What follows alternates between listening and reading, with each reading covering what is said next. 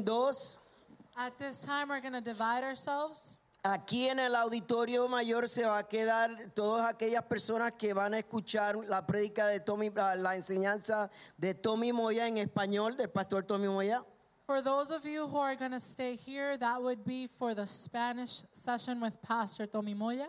Y el obispo Picón va a estar en el, en el conference room de nosotros con la enseñanza en inglés. And Pastor Picon is going to bring an English teaching in la sala de conferencias. Y todo aquello que no sepa dónde está el conference room, me siguen a mí o siguen a José Encarnación que está ahí adelante. For those of you who are unaware where our conference room is Y si located, podemos hacerlo bien rapidito, you're going to be able to follow Jose Encarnacion, who's standing at the door. He'll be able to lead you. para que sepan es la, es la misma, el mismo tema, la misma enseñanza, el mismo material, solo que allá en, es- en inglés y aquí en español. For, for just for your uh, benefit, know that both teachings are the same. It's going to be the same uh, teaching or lesson or conference. Just one is going to be in Spanish and one is going to. Cuando concluya esa conferencia, le vamos a dar instrucciones acerca de qué sucede después. Once those conferences are done, we'll have individuals who are going to indicate what the next steps are. So, ahora si pueden, con mucho gusto, todos aquellos que van para la enseñanza en inglés, por favor sigan a José Encarnación, So que lo está esperando allá. For all of those who are going to the English conference, you can follow Jose Encarnacion. Y eso me incluye a mí. Thank you.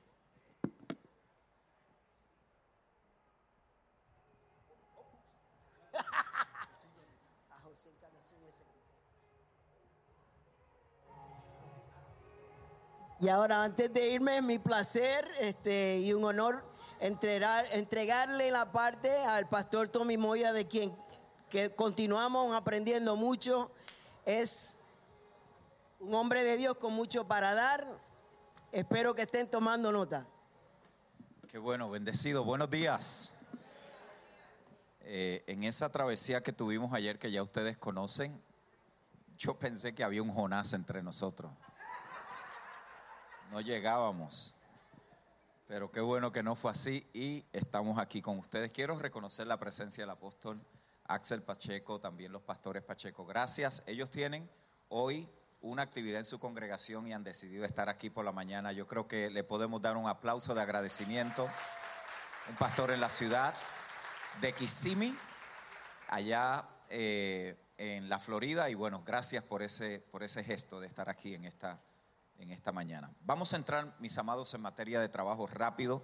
Aquellos que están tomando nota, les animo a que tomen alguno de estos principios que quiero compartir con ustedes, que creo que van a ayudarnos a seguir diseñando eso que debe de estar delante de nosotros para estos próximos años en lo que refiere a la edificación y al perfeccionamiento de los santos.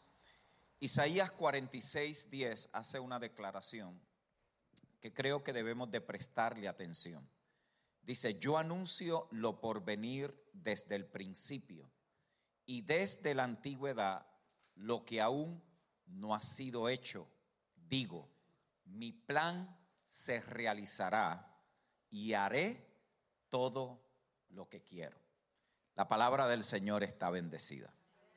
Una de las declaraciones quizás más frecuentes que nosotros escuchamos post pandemia es que las cosas han cambiado, que las cosas no son iguales, que las cosas que antes nosotros teníamos como normales y como seguras, como que fueron trastocadas y aquellas cosas que para nosotros como iglesia eh, estaban de alguna manera estables, como que se desestabilizaron. No es extraño escuchar a pastores decir el nivel de compromiso de las personas no es el mismo. Eso no es nada nuevo, pero después de la pandemia como que se le puso una lupa, como que antes lo que se veía no tan definido, de repente, uff, como que está mucho más claro. La asistencia de las personas ya no es igual. Es otra cosa que se escucha frecuentemente post pandemia. Hoy las personas tienen muchísimas opciones, por lo tanto, no tienen la misma consistencia en congregarse. Y todas esas cosas que nosotros escuchamos hoy ya estaban sucediendo. La realidad del asunto es que la pandemia no cambió absolutamente nada. Lo que la pandemia hizo fue que aceleró lo que estaba sucediendo. Lo adelantó. Nos fuimos cinco años, siete años al futuro y en menos de 24 horas nos cayó en nuestra falda lo que ya estaba sucediendo para lo cual nosotros no estábamos preparados. ¿Lo vio? No estábamos preparados. De repente nos encontramos que tenemos que actualizarnos, que tenemos que ponernos al día, que los pastores que no estaban interesados, los líderes que no estaban interesados en el manejo de tecnología, en actualizarse en aquellas cosas que pudieran ayudarnos a cumplir la misión, en que pudiéramos ser más efectivos, de repente sin un curso, sin ningún tipo de espacio para poderlo aprender, en menos de una semana tenían que estar aprendiendo a manejar algunos aspectos tecnológicos. Para aquellos pastores que tienen la maravillosa bendición de tener personas que tienen conocimientos tecnológicos, fue una transición fácil. Pero usted no sabe la cantidad de pastores con las cuales yo hablé durante ese tiempo, que encontrar el botón donde presentar su pantalla en Zoom era casi como una revelación del misterio de Cristo. Era, o sea, de repente, ¿dónde, está esto? Yo no, yo no sé cómo llegar hasta allí. Entonces la pandemia no necesariamente cambió nada. La pandemia aceleró lo que ya estaba sucediendo. Por lo tanto, tenemos que cuidarnos de ciertas cosas cuando somos visitados por momentos de inestabilidad. Si bien es cierto que algunas cosas han sido adelantadas, son un poco diferentes, las personas han visto ciertas cosas y le crea y le provoca ciertas, ciertas como que opciones, hay algo que no ha cambiado. Hay algo que nunca va a cambiar. Hay algo que no importa si es pandemia o no es pandemia, lo que nunca ha cambiado desde el inicio y no cambiará hasta el final es la misión de la iglesia. Escuche lo que estoy diciendo. La misión de la iglesia no hay virus que la cambie. La misión de la iglesia no hay gobierno que la cambie. La misión de la iglesia no hay economía que la cambie. Quizás esas cosas nos impulsan a tener que apropiarnos de algunos recursos que no estábamos utilizando, de algunas estrategias que habíamos ignorado, de regresar otra vez a la escritura y ver, verdaderamente estuvimos edificando en fundamentos sólidos o estuvimos edificando en algo que el virus pudo destruir. ¿Lo vio? Algo que no ha cambiado. Diga conmigo, la misión no ha cambiado. Por lo tanto, la edificación de una iglesia que responda a los retos de una generación no va a ser un asunto de fórmulas, va a ser un asunto de diseños y de comprensión. Diga esas dos palabras, diseño y diga conmigo comprensión. Usualmente nosotros pensamos que el presente solo tiene sentido con relación al pasado. Pero en realidad, mis amados hermanos y hermanas, esa es una manera defectuosa de nosotros evaluar nuestra tarea. ¿Cómo nosotros evaluamos? ¿Cuántos teníamos en el año 2022? Pues teníamos 100. ¿Cuántos tenemos en el en el 2023 pues tenemos 125. Hoy deberíamos de estar mejor que ayer porque tenemos más personas que lo que tuvimos un año anterior. Eso es una manera defectuosa de evaluar nuestro trabajo. ¿Por qué? Porque es fácil llegar a pensar que nosotros hoy estamos mejor que ayer porque estamos teniendo o haciendo algunas cosas que no estábamos haciendo anteriormente. Note bien. Y eso es así a nivel personal. Eso es así a nivel ministerial. Evaluamos las cosas de esa manera. Pero esa no debe de ser el orden que a nosotros nos lleva a evaluar lo que hacemos. ¿Por qué? Porque la evidencia bíblica nos enseña que el presente solo tiene sentido con relación al futuro. Ojo con eso.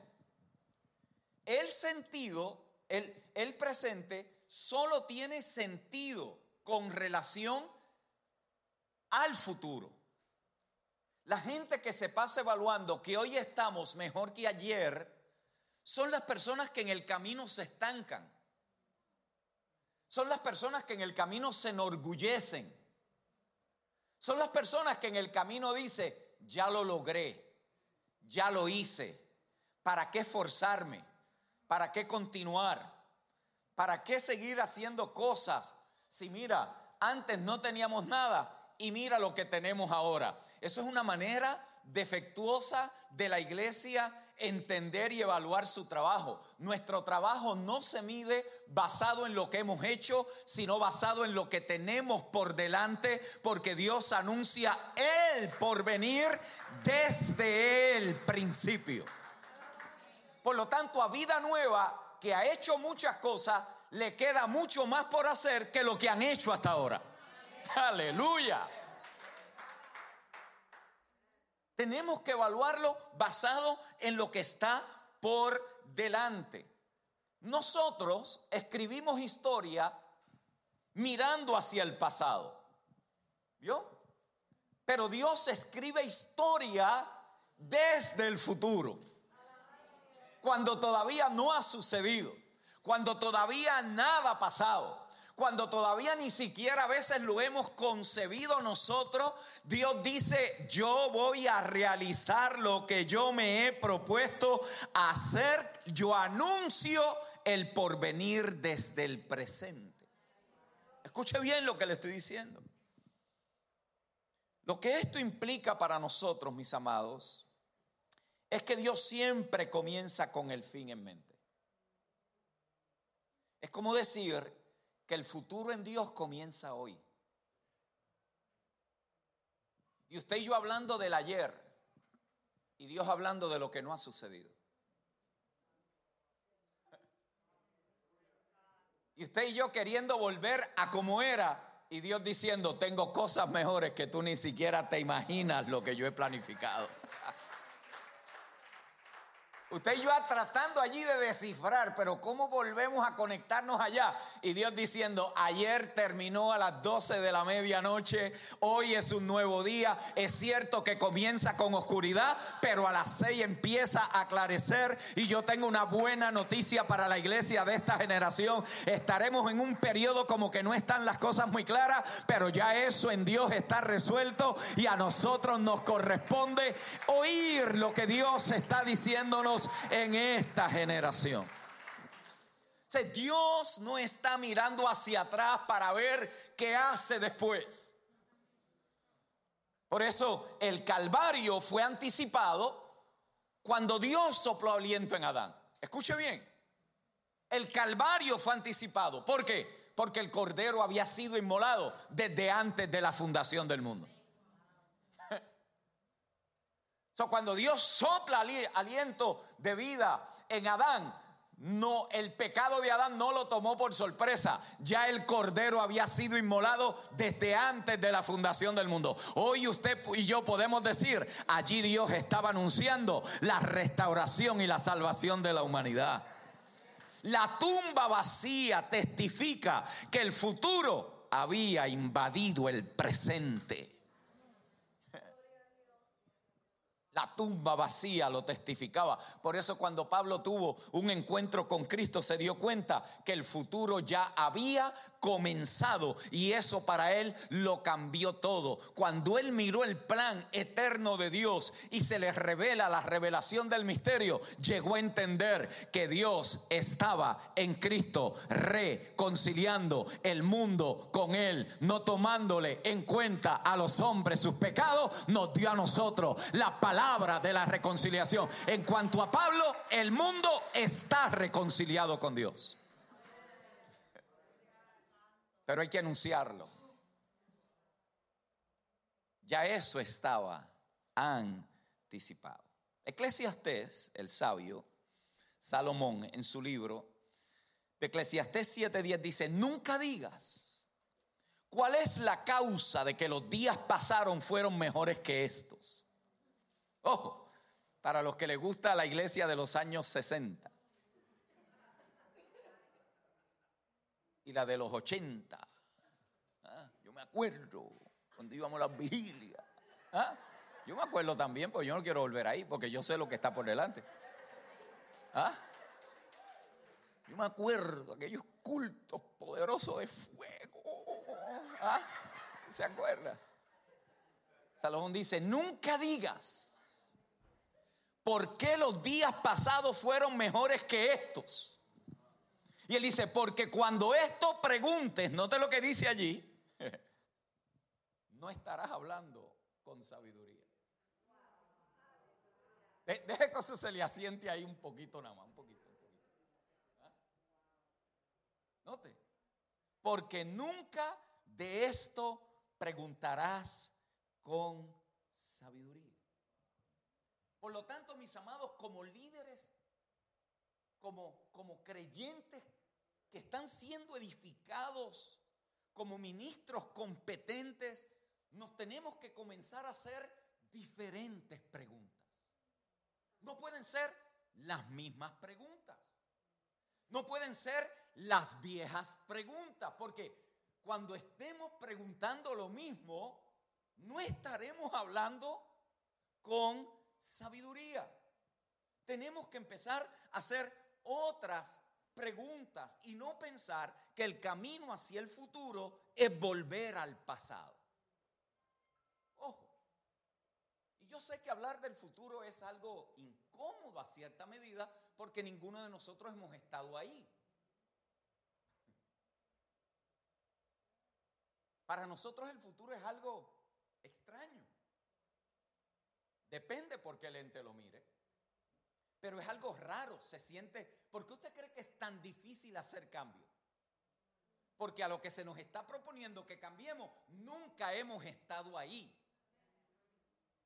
como nunca hemos estado ahí, no es familiar, yo no lo controlo, no lo puedo manipular, porque nunca he estado ahí. Yo no sé cómo funciona, yo no sé cómo me va a ir, yo no sé si lo voy a lograr, yo no, pero ahí es donde entra el poder de una iglesia que entiende en las manos de quien siempre ha estado. Una iglesia que sabe, de que sabe, de que sabe que Él la tiene en su mano y Él la va a edificar para que cumpla lo que Él ha querido que siempre ha.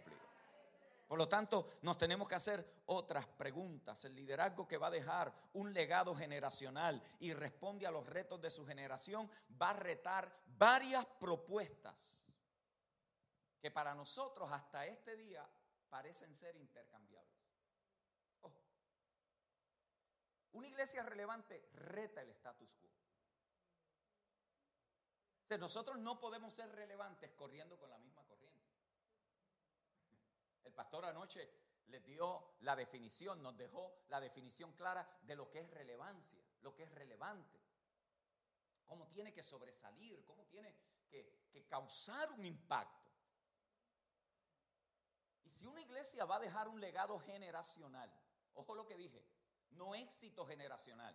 Se puede tener éxito generacional y, eh, en una generación y ser un fracaso generacional. ¿Lo entendió?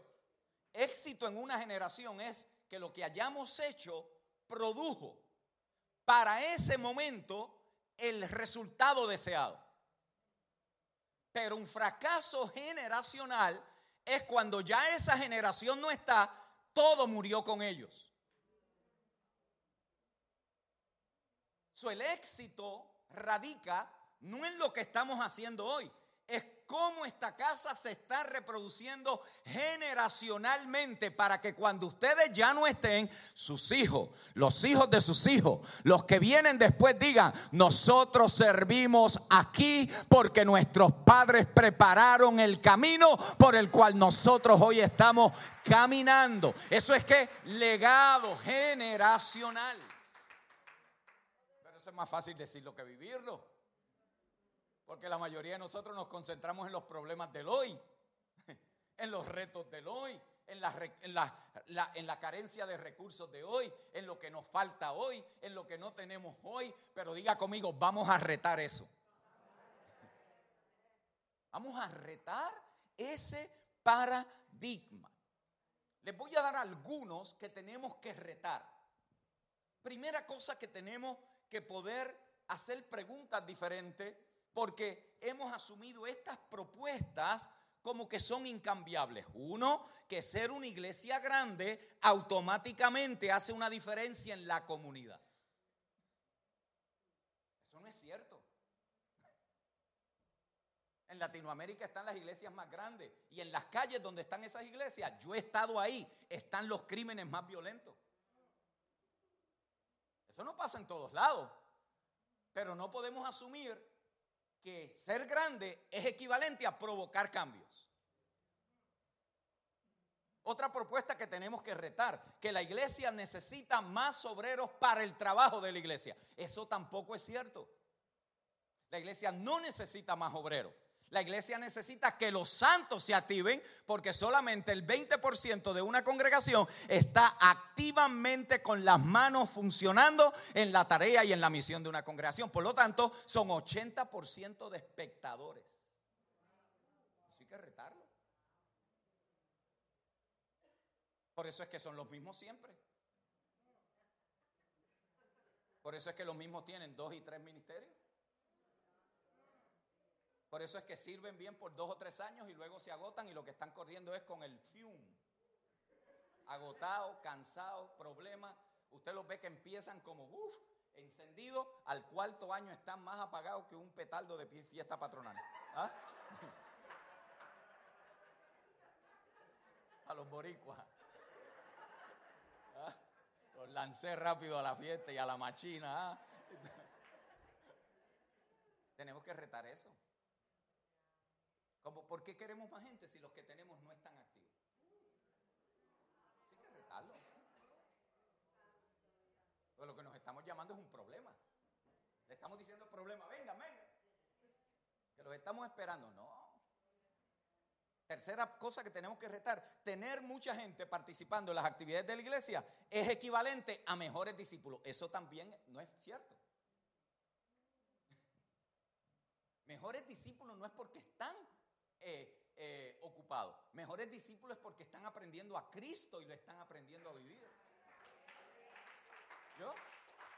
So, no es cierto que porque la persona esté ocupada es equivalente a que ha madurado espiritualmente. No es. Por lo tanto, nosotros pensar, wow, la iglesia está activa. Esa no es la pregunta. La, igle- la pregunta es, ¿cuántos de los que están activos están madurando en el Señor? ¿Y cómo sabemos si están madurando en el Señor? La manera en cómo se aman, la manera en cómo resuelven sus diferencias, la manera en cómo trabajan sus, sus, sus tensiones, la manera en cómo asimilan sus diferentes personalidades, la manera en cómo cuidan su iglesia, solícitos en guardar la unidad de la fe en el Espíritu. Son gente que dice, no, no, no, no, no, lo que Dios está haciendo aquí no se te ocurra tocarlo. Hay que retar esa propuesta, porque eso se, se provoca es falso. Se provoca es falso. ¿Cuál es el error que nosotros los pastores cometemos? Que porque la gente está ocupada, asumimos que están madurando. Y después nos llevamos la sorpresa del siglo. ¿Ah? Porque cuando todo está en luna de miel, ay pastor, Dios mío, qué cosa más mona Dios. Sin usted yo no puedo. Se pone la cosa color de hormiga brava. Y ahí es donde uno tiene que ver. Y uno se sorprende, mis amados pastores. y dice, "Ah, yo creí que había alcanzado un poquito más. Porque hemos creído. Nos creímos que porque habían estado ocupados gente, estaban madurando. Note, otra premisa, que más planificación es lo que se necesita para más efectividad. Y reuniones, y reuniones, y reuniones. Y, y reuniones para reuniones. Nos tenemos que reunir para planificar las reuniones. vuelta las reuniones, las reuniones no acaban. Y cuando vamos a la otra reunión, hicimos lo de la reunión anterior, ay, se me olvidó. Es importante la planificación, seguro, pero es más importante la ejecución. La ejecución. Por lo tanto, si este es nuestro enfoque, mis queridos hermanos, estaremos operando en un mundo que ya no existe. Pero eso no es lo peor. Lo peor es que puede ser que nosotros mismos seamos los obstáculos de que la misión de Dios avance. E- Ese es el dilema. El, el dilema es que no, no es que, bueno, ya ese mundo, no, no, es que Dios queriendo hacer más, queriéndonos mostrar más, queriéndonos impulsar a más, nosotros todavía estemos enredados en los paradigmas que ya caducaron y que tenemos que replantearnos como una iglesia relevante. Albert Einstein lo dijo de esta manera, ningún problema se puede resolver en el mismo nivel de pensamiento que se formó.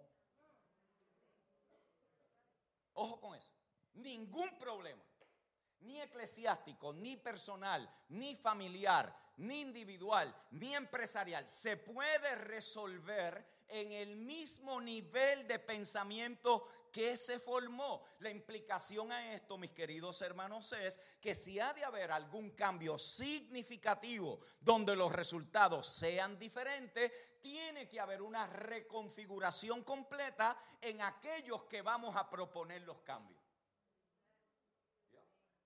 Tiene que haber una reconfiguración completa por todos lados. Jesús lo dijo de otra manera. Él dijo, el vino nuevo, si se echa en odres viejos, se pierde. Se echa a perder.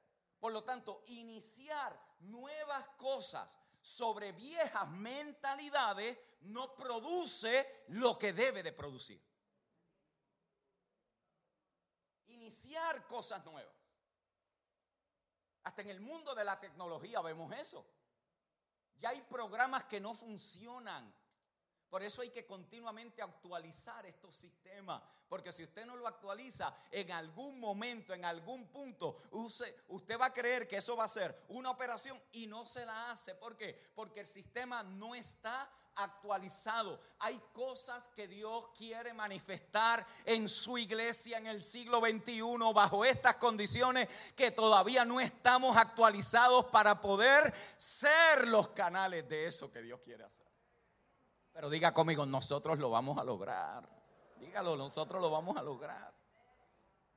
Cualquier cambio que necesitemos hacer debe establecerse sobre tres premisas fundamentales del nuevo pacto. Tres.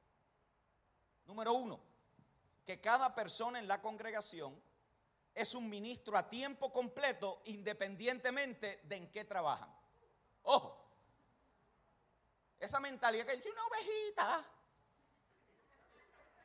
muévase de allí, hace rato.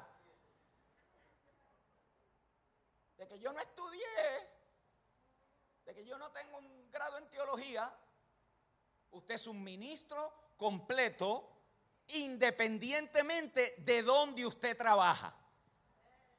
Algunos se van a dedicar a las tareas de la congregación, otros están allí en el banco, otros están en la universidad, otros están allí en la casa, otras están de ama de casa, otros están en sus negocios. Usted es un ministro competente del nuevo pacto independientemente del lugar donde usted trabaja. A eso se le llama el sacerdocio de los creyentes. Aleluya. Por lo tanto, la primera premisa del nuevo pacto es que cuando usted se mire como congregación, aquí no están los ministros y allá están los seguidores. Aquí estamos desde arriba hasta el último allá en el estacionamiento. Es una familia de hijos ministros competentes en el pacto que se nos ha establecido. Primera premisa, tiene que estar claro. Eso toma tiempo, eso hay que enseñarlo, eso hay que romper esa mentalidad, especialmente cuando la gente viene de toda esta mezcla de laico, de ministro, de que yo soy apóstol, de que yo nunca llegaré a ser, porque nunca llegué hasta acá, que yo soy pastor, pero no sé si era pastor de verdad. No, no, no, no. Usted es un ministro competente del nuevo pacto. Y cuando llega a la familia se le entrena a vivir allí. Segunda premisa que tiene que ser establecida. La meta de los que presiden, los líderes, debe ser ver toda la congregación. Toda. Diga conmigo, toda la congregación. Haciendo la obra del ministerio. Ojo. Pero ¿cómo lo vamos a lograr? Cuando entendamos que cada uno ha recibido un don, un llamado, un nivel de madurez y que tiene que crecer y desarrollarse. ¿Vio? Por lo tanto, los que presiden, los líderes, no es para mantener un calendario de actividades.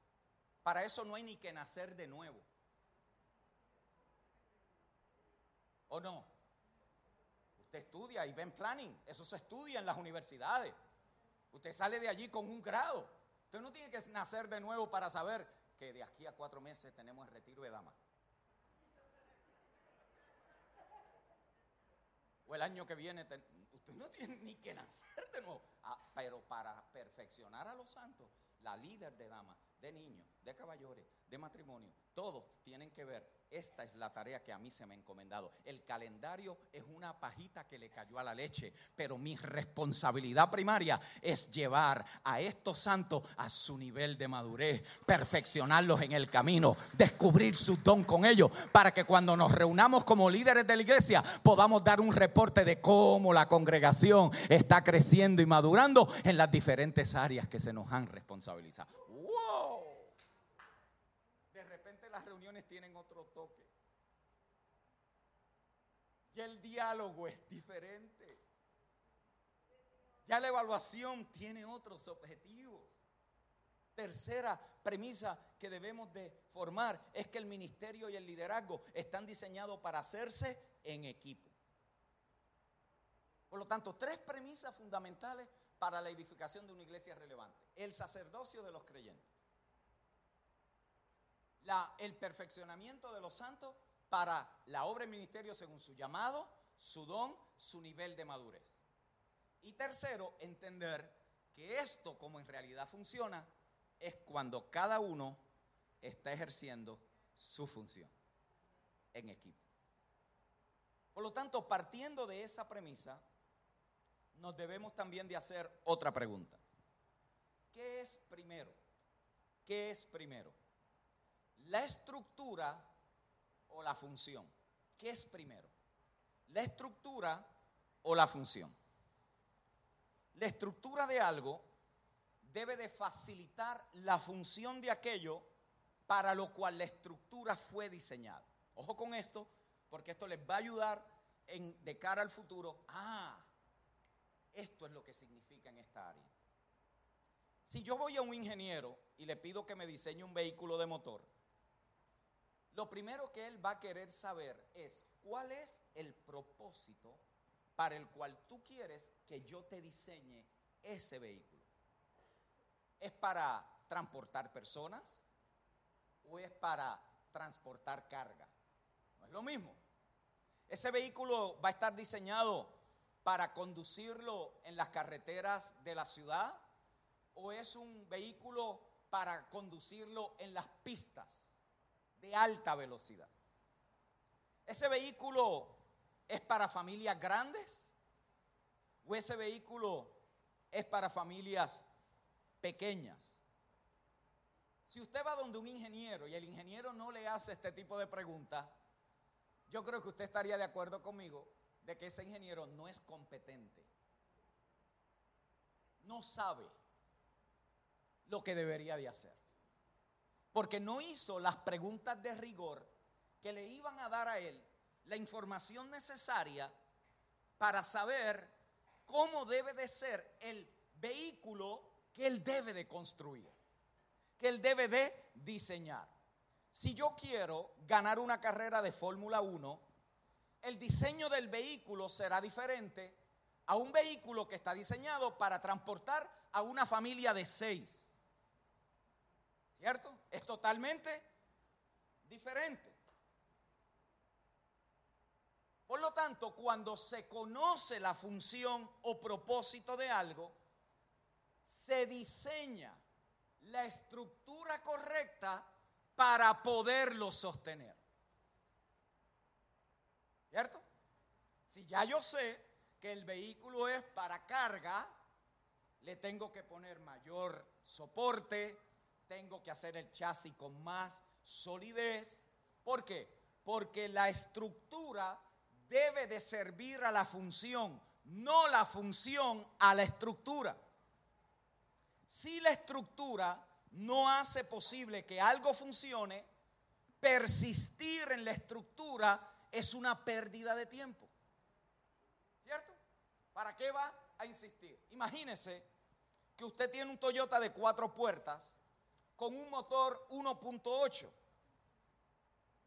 Y usted dice, si yo le cambio el color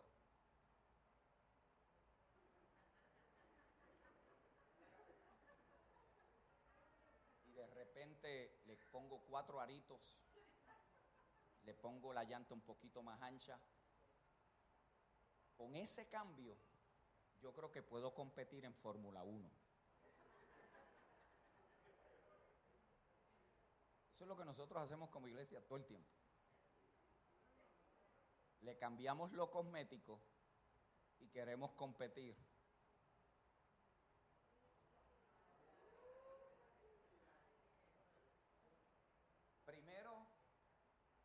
tenemos que saber cuál es la función para luego crear la, escritura, la estructura. Yo no puedo crear la estructura y que la función lo que me haga es mantener la estructura, pero no me ayuda a cumplir la función. Si nosotros como congregación, y cuando hablo congregación estoy hablando a nivel general y lo que en este contexto para nosotros, seguimos haciendo lo mismo que se ha hecho hasta ahora con los mismos nombres, con los mismos títulos, con las mismas quejas, con los mismos problemas. No podemos esperar que vamos a ganar una carrera de Fórmula 1 cuando el carro que tenemos, mi querido hermano, es un Toyota pintado con cuatro gomas. El motor es el mismo.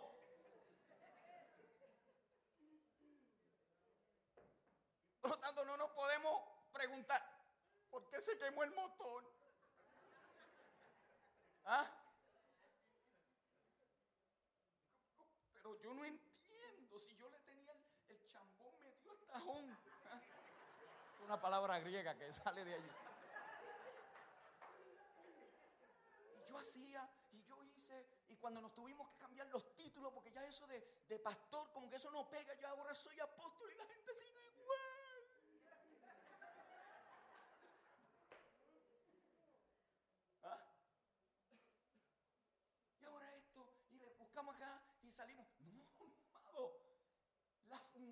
Tiene que ser entendida para que luego la estructura diga, para eso es que este carro fue diseñado de esta manera, para que compita en este nivel de competencia. Aleluya. Por lo tanto, mis queridos hermanos, si después de tanto esfuerzo, si después de tanto dinero invertido, después de tanto malos rato que se pasa, seguimos viendo que los creyentes no maduran, que no se edifican mutuamente, que no hay un aumento significativo en crecimiento, conocimiento espiritual, sabiduría espiritual. Yo creo, acá entre ustedes y yo, en la conferencia Expansión, Relevancia, hacemos como es, lo que somos define lo que hacemos. Yo entiendo que entonces no podemos seguir insistiendo en seguir usando estructuras y formatos inefectivos. Porque abuela lo decía, es el mismo perro con otro collar. Nene, no te confundas. Es el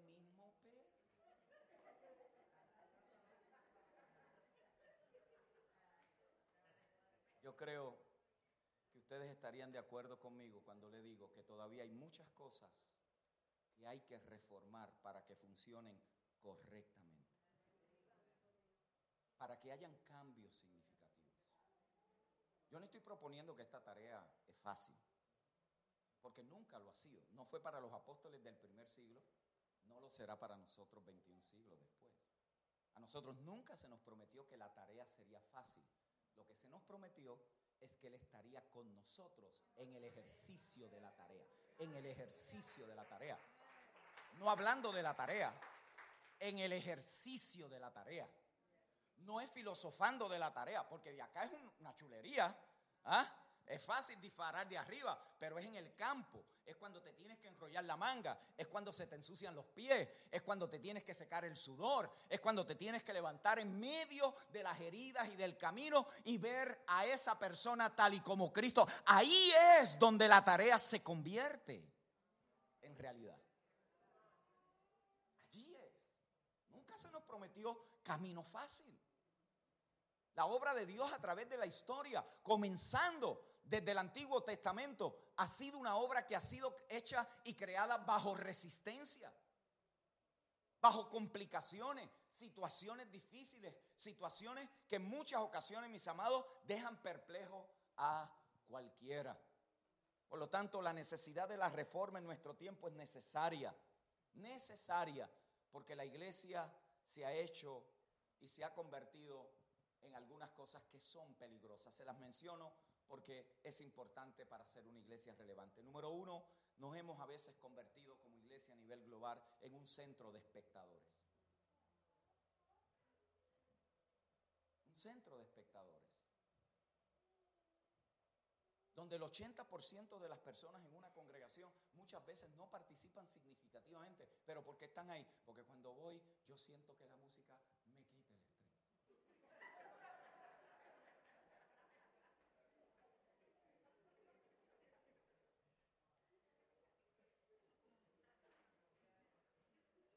el centro de espectadores. Un centro de atención y cuidado a las necesidades voy a tocar eso. Un lugar para que las necesidades personales sean suplidas. Y a veces es un club social donde la paso súper cool con mis amigos. Y no vayamos a malinterpretar lo que digo, porque la iglesia como parte de su misión, tiene que ministrar a las necesidades. Jesús lo hizo. Anoche el pastor nos predicaba eso. Tenemos que atender a las personas en sus diferentes etapas y experiencias de la vida. La iglesia ministra a las necesidades de las personas, pero eso no es ser la iglesia, eso es parte de ser iglesia. ¿Ve la diferencia? Eso no es ser la iglesia. Eso es parte de ser iglesia. Porque si no redefinimos eso, entonces lo que se ha creado es una alta demanda y expectaciones, mis queridos hermanos, que lo que ha producido es una iglesia consumista consumidora de actividades, consumidora de servicios, consumidora de, de, eventos, consumidora de adoración, consumidora de predicación, porque usted se congrega, porque ese pastor cuando él habla, mira, yo siento una cosa que a mí me sube. Aquí yo, yo me quedo, yo me quedo boquiabierta.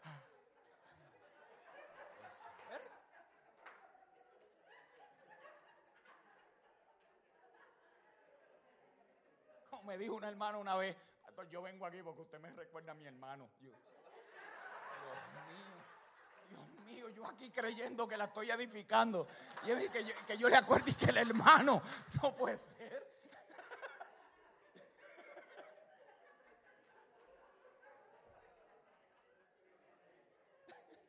Ay, mi Cristo. esto es parte de ser iglesia. Pero no podemos ser una iglesia consumista. No podemos ser una iglesia adicta a actividades. No podemos ser una iglesia adicta a eventos. No podemos ser una iglesia adicta a música. La única adicción de la iglesia es a Cristo. Todo lo demás son gajitas que le caen a la leche. Todo lo demás si está bien y si no está tan bien. Si tengo el grupo como está aquí, gloria a Dios, es una bendición. Pero cuando no esté el que a mí me gusta que dirija, yo no vine a escuchar al que a mí me gusta. Yo vine aquí a celebrar la familia de Dios en Cristo para adorar al Rey de Reyes. ¿Yo? ¿Y, y quién predica hoy? El pastor. Mm, siento como un dolor aquí. No tenía nada, pero me duele. No, no, no podemos ser una iglesia consumista. La- la- la familia de Dios en la tierra tiene que retar esos pensamientos, mis amados. La mayoría de la gente lo que hace es ir a congregarse, pero hace muy poco con lo que ha recibido. Esto es una realidad dolorosa. Esto no es para nadie gloriarse. Lo que indica es que probablemente nuestros procesos de discipulado necesitan ser actualizados.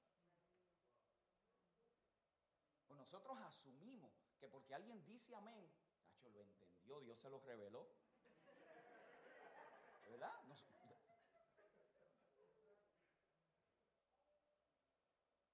y, a, y a veces, a veces que el del lado lo dijo y dijo, uy, ¿verdad? Que están diciendo amén.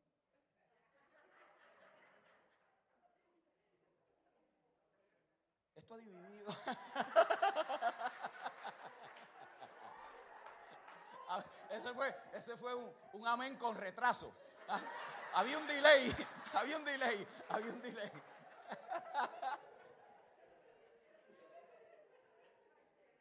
Esto ha dividido, esto ha dividido, ¿me quedan siete? Esto ha dividido la iglesia en dos segmentos. Uno, la mayoría consumidores y espectadores. Y dos, la minoría que son los colaboradores participantes. La pregunta que nos tenemos que hacer, mis amados, es, ¿será esa la iglesia que Cristo está edificando? ¿Será la iglesia esa por la cual Él murió?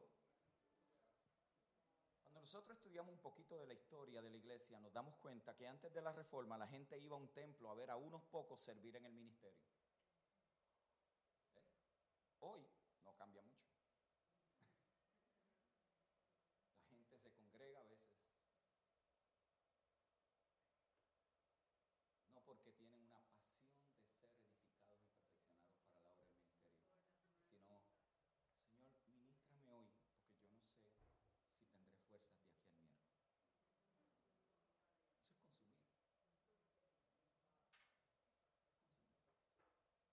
O sea, si, la premisa de nuestro congregarnos es recibir suficiente fuerza para los próximos siete días, mis amados, vayámonos a un sitio de terapia, nos ayudan. Nos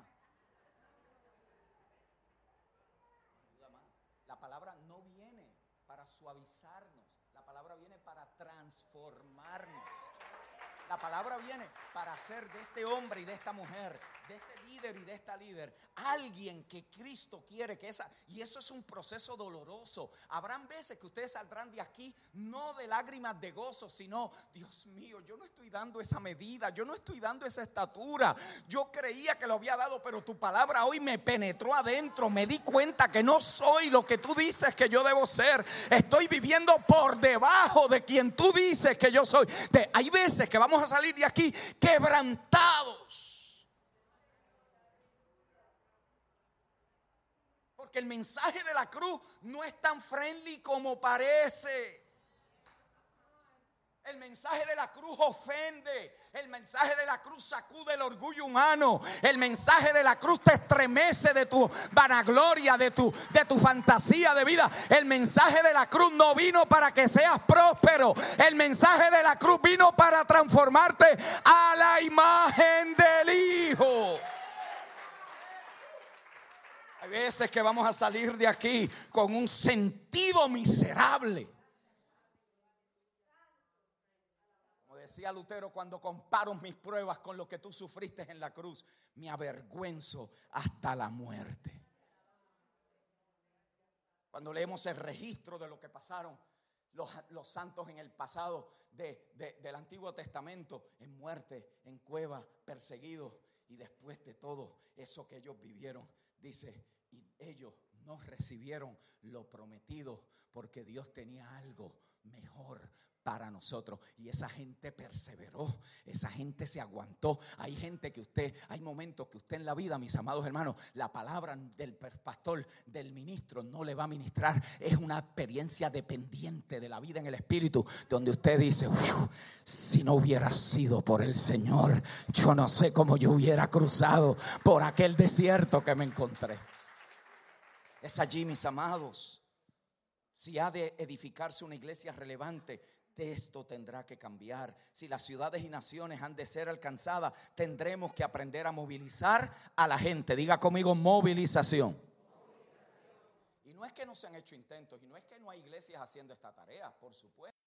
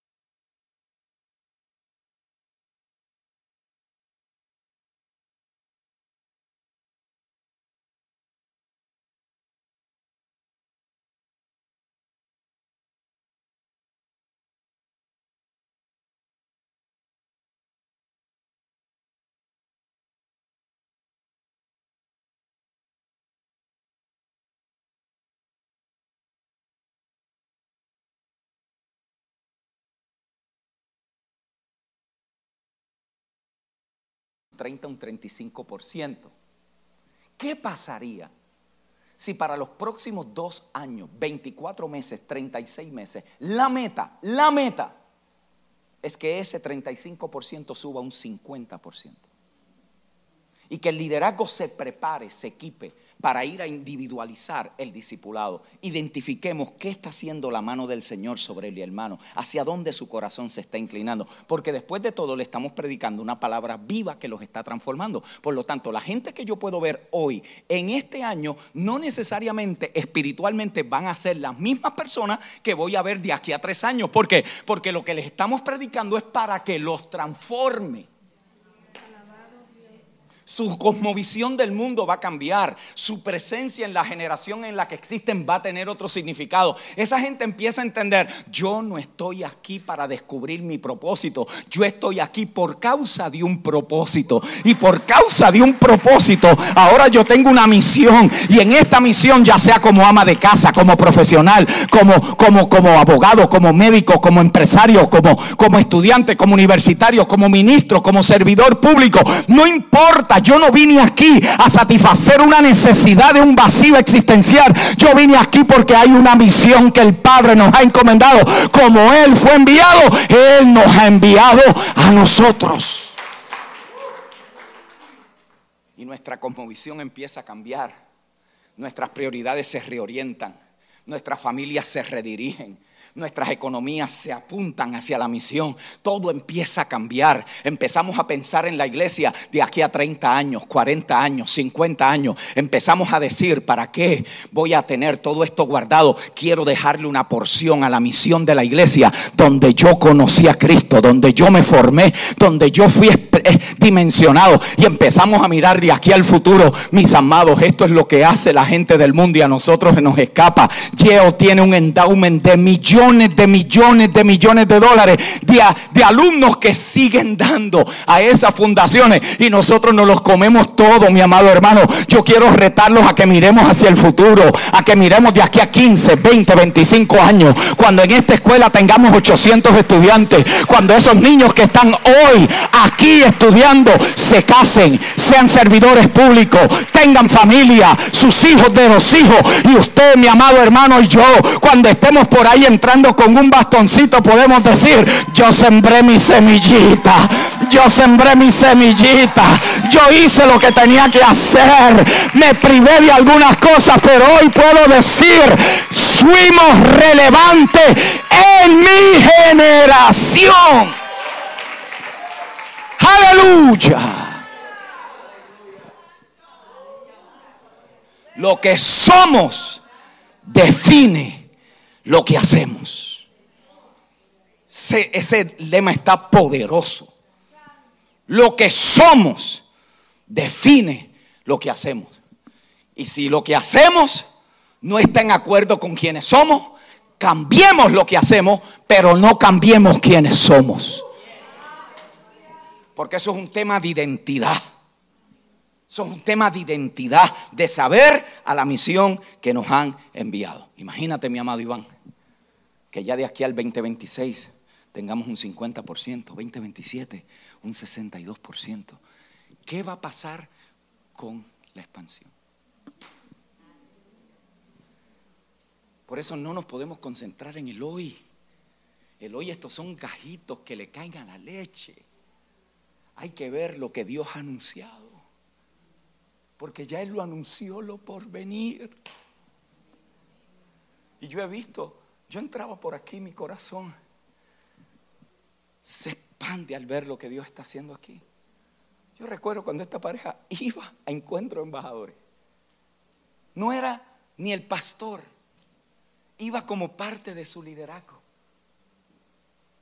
Y, y, no lo digo porque ellos están aquí, pero el pastor Willy es uno de los estudiantes, yo creo que yo tengo más aplicados, esta pareja hermosa, y que lo que aprenden lo procesan en el Señor y lo establecen en la pureza del Evangelio. Y eso ustedes, ustedes lo pueden dar fe mejor que yo porque ustedes están aquí. Hoy al ver las facilidades, al ver la escuela, al ver, al escuchar, me doy cuenta que esta iglesia está marcada. marcada. Y a la que mucho se le da, mucho se le demanda. Entonces hay un viento que está soplando. Hay un viento que está soplando. Imagínense cómo creceríamos si esto sigue aumentando. Termino con esto, mis amados. Pastor Willy, te paso esto para que lo trabajes con la congregación. ¿Cuántos quisieran terminar esta temática? Termínala, termínala. Eh, y Él le va a dar el toque que el Señor le quiera, pero aquí hay unos principios transformadores. Te la voy a pasar, Pastor Axel, para que la tengas. Aquí hay un diseño, no una fórmula. Es una reconfiguración aquí de qué vemos en las escrituras. Quiero terminar con esto. ¿Qué debemos de aceptar en los postulados apostólicos? Que cada creyente y cada congregación está diseñada para más. ¿Oye? Cada creyente y cada congregación está diseñada para más. Segundo, que estamos diseñados para ser movilizados. En el espíritu de la mentalidad apostólica es ir, no venir. Es ir. La iglesia espiritualmente ¿Por qué no lo vivimos hoy? Porque lo que le hemos enseñado no lo nutre. Por eso este tema de salir, de evangelismo, está en el orden del Espíritu. Tercero, está diseñada para el servicio mutuo, en el avance del reino de Dios en el mundo. Está diseñada, la iglesia está diseñada para servirse los unos a los otros. Esa es nuestra configuración. Cuarto, está diseñada para ayudar a multiplicar la formación de discípulos e iglesias. Está diseñada. De aquí saldrán congregaciones, de aquí saldrán diferentes ministros a impactar y a llevar lo que Dios quiere hacer en ese contexto.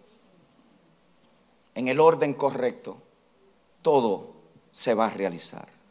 La realidad es que mientras que ese es el ideal, no necesariamente es la realidad. Menos del 1% de las iglesias se multiplican, por lo tanto, tenemos un serio problema de movilización. Si usted, como le dijo Charles Stanley a su iglesia, si lo que usted viene aquí es ocupar una silla y no tiene planes de envolverse en la obra del Señor, esta no es su iglesia. Llegó a 10 mil. O sea, hay cosas que nosotros si las seguimos, le seguimos bajando el estándar. Si uno es de Cristo, tiene que haber una pasión para que este reino se extienda. Comenzando por uno. ¿Vio? Comenzando por uno. Por lo tanto, necesitamos esa movilización. Necesitamos crecer. Tres cosas que deben de cambiar en nosotros y luego tú los continúas allí, pastor de allá. Uno, el deseo de seguir acumulando gente sin movilizar. Éxito no es cuántas sillas yo tengo llenas. Jesús trastornó el mundo con doce. Pero miren lo que él le dijo, como a mí me enviaron, yo a ustedes los envío. Doce con sentido de misión es más poderoso que mil curiosos queriendo que Dios le ministre en un domingo. Ojo, estoy diciendo que eso está mal. Yo quiero ver miles, pero es el paradigma. ¿Lo vio? Es el paradigma que muchos es equivalente a poder. No, en este reino no. Para el mundo mucho puede representar poder. En este reino con uno puede hacer la diferencia. Aleluya. Por lo tanto, tenemos que romper Segundo, la forma en que medimos el éxito personal y ministerial. Hay que cambiarla.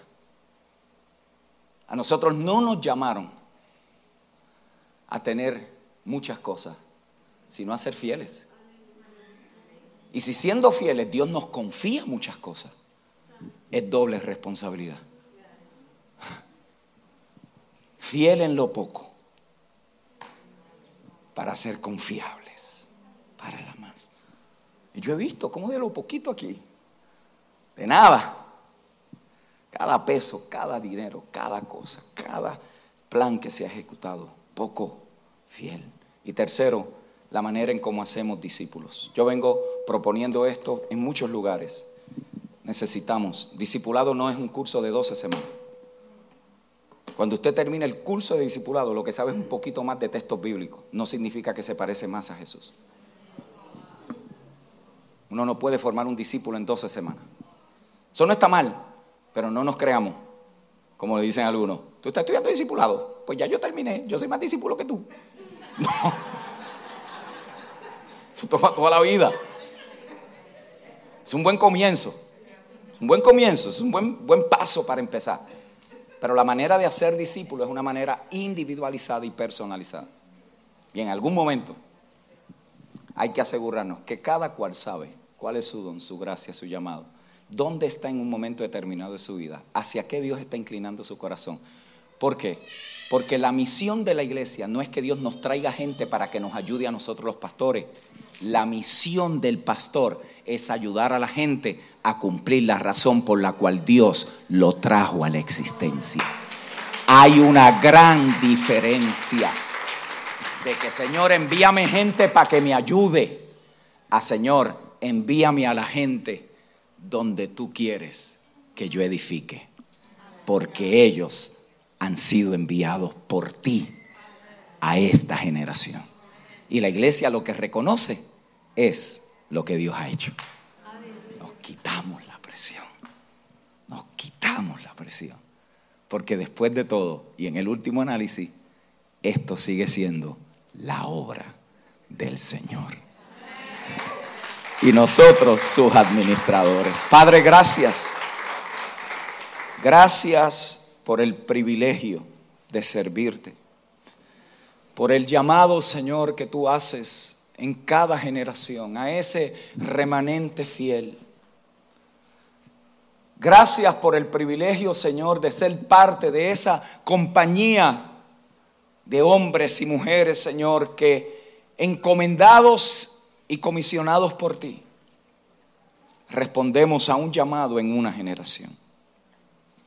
Gracias por cada hermano, por cada hermana que ha dispuesto un sábado, ha dispuesto un sábado, Señor, para venir a invertir en sí mismo en su crecimiento, en su formación, en su entendimiento. Señor, no volverá la cosecha del mismo tamaño de la semilla. Habrá aumento, crecimiento, multiplicación, expansión de sabiduría, conocimiento e inteligencia espiritual para seguir discerniendo lo que tú quieres que hagamos en este tiempo.